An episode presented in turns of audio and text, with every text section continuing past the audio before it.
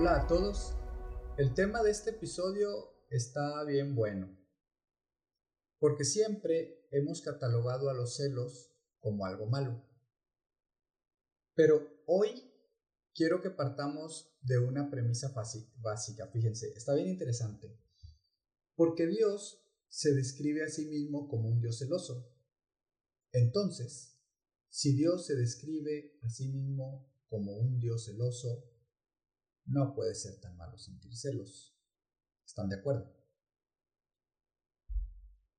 Vamos a buscar la definición de celos según la Real Academia Española, aparece como celo. La primera definición dice así, cuidado, diligencia, esmero que alguien pone en hacer algo. La segunda definición dice interés extremado y activo que alguien siente por una causa o por una persona.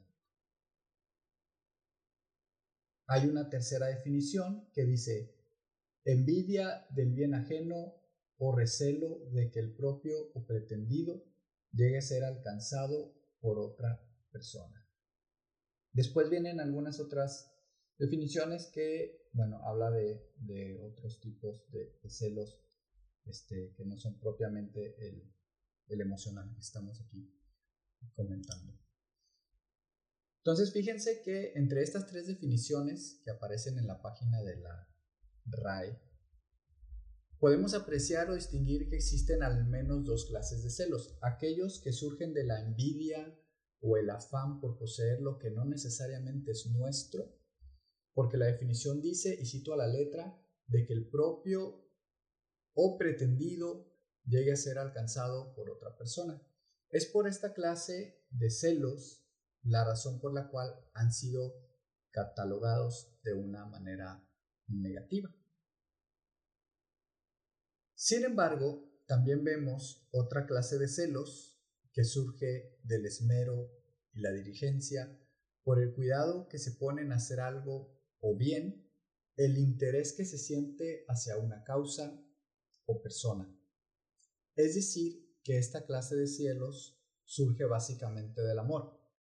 Ahora, les voy a decir una cosa y es que cuando hablamos del amor, estamos entrando en un terreno bien peligroso porque estarán ustedes de acuerdo conmigo en que a través de la historia hemos contemplado y visto cómo a través del amor, o más bien dicho, en el nombre del amor, se han cometido terribles injusticias. Se han cometido homicidios en el nombre del amor, se han hecho robos, se han realizado toda clase de actos inmorales y tantas, tantas, tantas cosas indecibles de personas que proclamando el nombre del amor hacen cosas vergonzosas irreprobables. Entonces, tenemos que ser muy cuidadosos al momento de hablar sobre lo que es y no es en realidad el amor.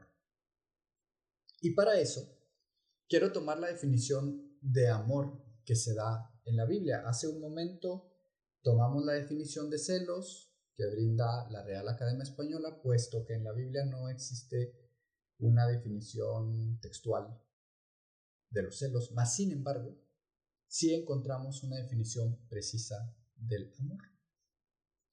Y dice así, el amor es paciente, es bondadoso, el amor no tiene envidia, fíjense ahí se contradice con el tipo de celos, o sea, no puede haber celos con envidia porque el amor no tiene envidia, bueno, exactamente no es amor, son celos, pero no es amor en ese tipo de celos.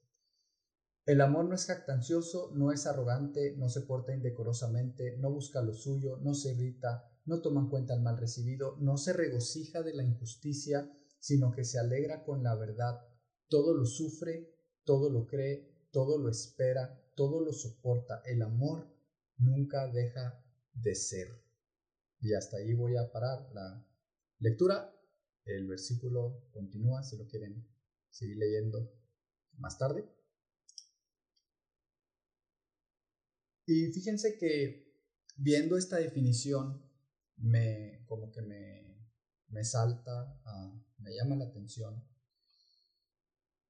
que dice que el amor no se regocija, si no me equivoco, decía de la injusticia, esa es correcto, dice no se regocija de la injusticia, quiere decir que el amor y la injusticia no son compatibles, entonces los celos que son buenos de sentir tienen que basarse en un reclamo justo. Un marido que cela a su esposa, que ve por su bienestar, con diligencia que la provee, y emprende acciones para que esto sea así. Una madre que cuida con celo a sus hijos, que los guarda de las malas compañías. Un autor que reclama el reconocimiento por su obra, que reclama justamente su mérito. Un Dios que es celoso por su creación con un amor que nunca deja de ser. En resumen, podríamos decir que los celos son una alerta roja que nos acciona para cuidar lo que amamos, pero debemos de ser cuidadosos para alinear nuestra conducta a los parámetros del amor verdadero.